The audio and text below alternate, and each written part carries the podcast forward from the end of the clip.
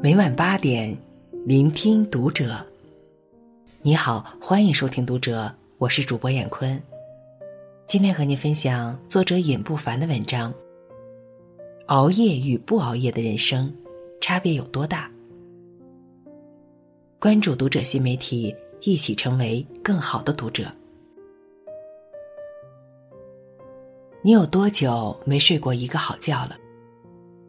黑眼圈仿佛已成了现代人的标配，时间紧张，压力大，需要放松。我们为自己找了太多借口，逃进黑夜放纵，又赖在床上不起，却唯独忘记了要好好照顾自己的精神和身体。清晨的阳光，新鲜的空气，振奋的精神。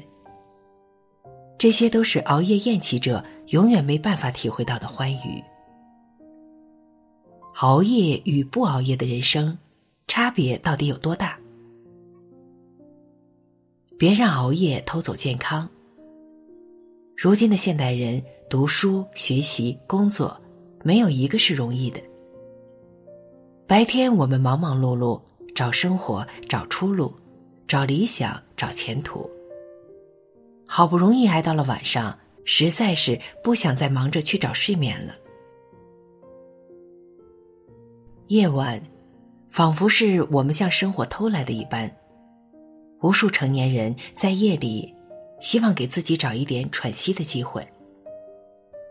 一份二零二零年的中国人睡眠报告指出，二零一三年人们平均入睡时间在二十二点左右。但在二零一九年却推迟到了二十三点五十五分。统计显示，我们的平均睡眠时长只有六点九二小时，而拥有深度睡眠的比例不足三分之一。大把大把的好年华就这样被白白耗费在黑夜里。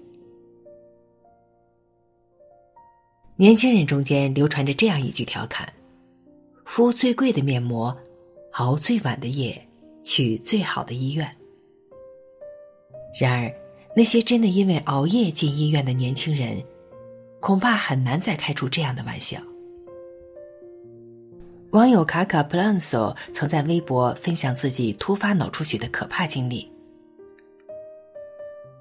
这个素来健康的年轻人，在一个下午，突然毫无预兆的后脑勺剧痛，浑身直冒冷汗。到医院后，直接被下达了病危通知书，并告知是脑内多处出血。经过九天地狱般的治愈，这条命总算是抢了回来。他却再也不敢怠慢自己的身体。他以自己的经历告诫网友：一定要规律作息，朝六晚十。我长期熬夜到一点多才睡。第二天又早早起来工作。周末的时候，一觉睡到十二点多才起床，只吃两顿饭，晚上两三点多才睡觉。熬夜的伤害，其实长期潜伏在你的身体里，你永远都不知道什么时候会爆发。茨威格有句名言：“一个人年轻的时候，总以为疾病和死神只会光顾别人。”现实却永远没有如此天真。假如身体是银行，睡眠便是金钱。我们必须每天向身体缴付定额存款。虽然偶尔能向身体透支，但需要支付的却是巨额的利息。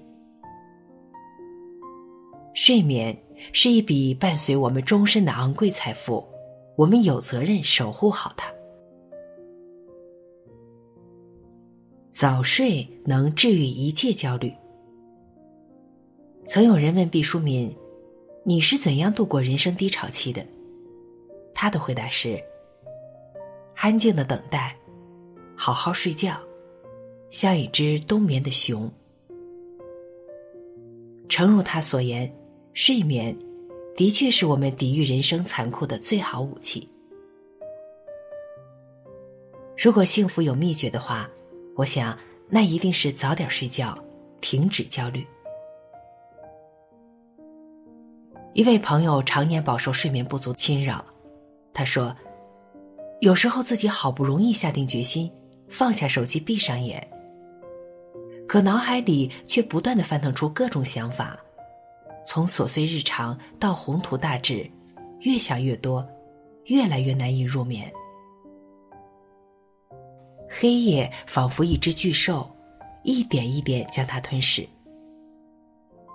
喜怒哀乐。”总是会在夜晚被悄然放大。辗转反侧的夜里，人们的精神被折磨得愈发疲惫。可是，这样的焦虑真的有意义吗？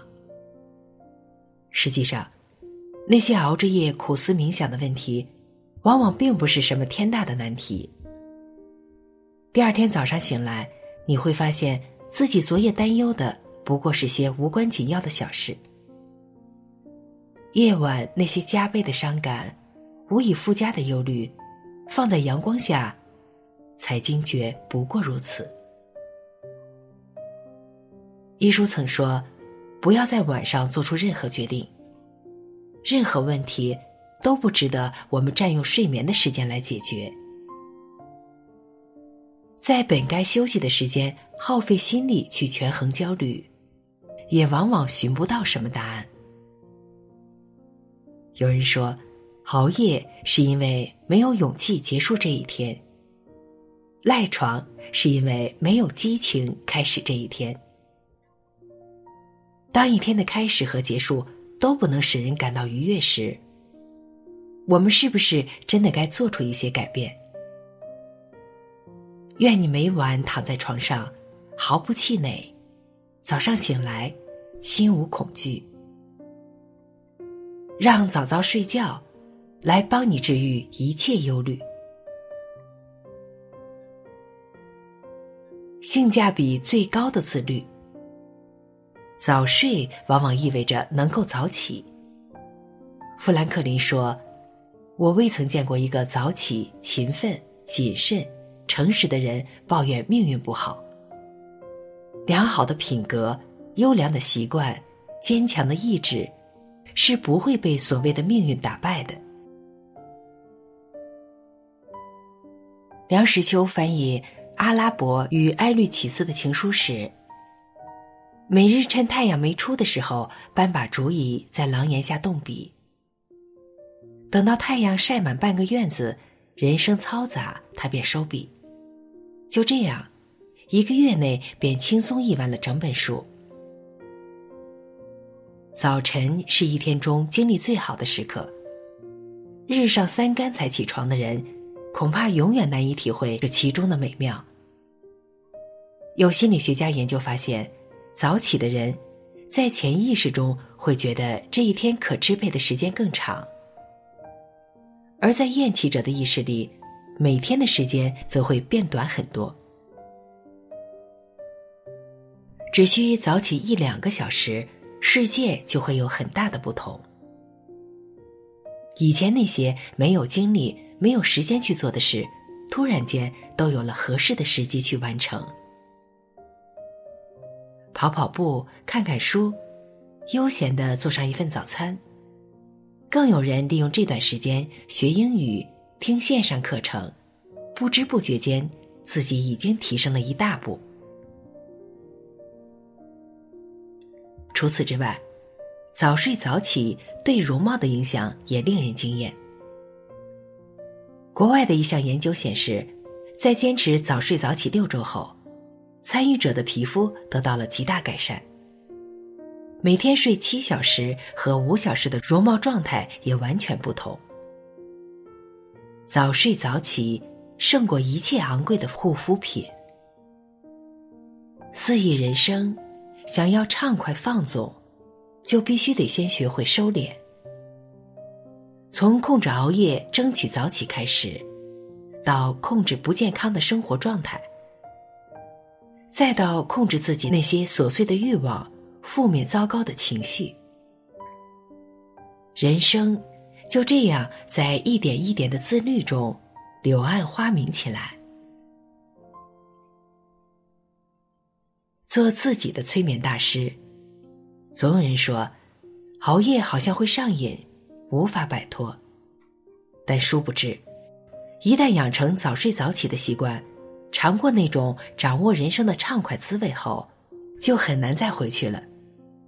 健康的生活状态，同样会使人上瘾。为了更快的建立健康的睡眠习惯，你可以尝试以下这些小技巧：通过设置早起时间来倒逼自己早睡。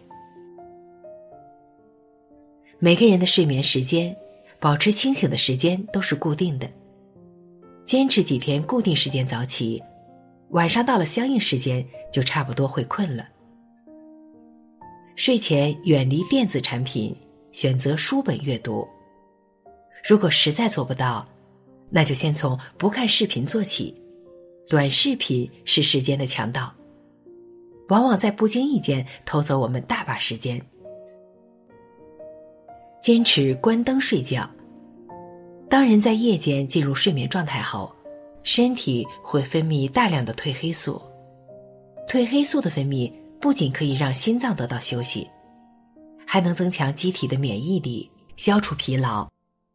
而光源一旦出现，褪黑素就会停止分泌。每日起床前，先在脑中大致列出自己今日要做的事项。这样做能在很大程度上解决赖床的毛病。以周为单位评估睡眠，设置一周的睡眠总量。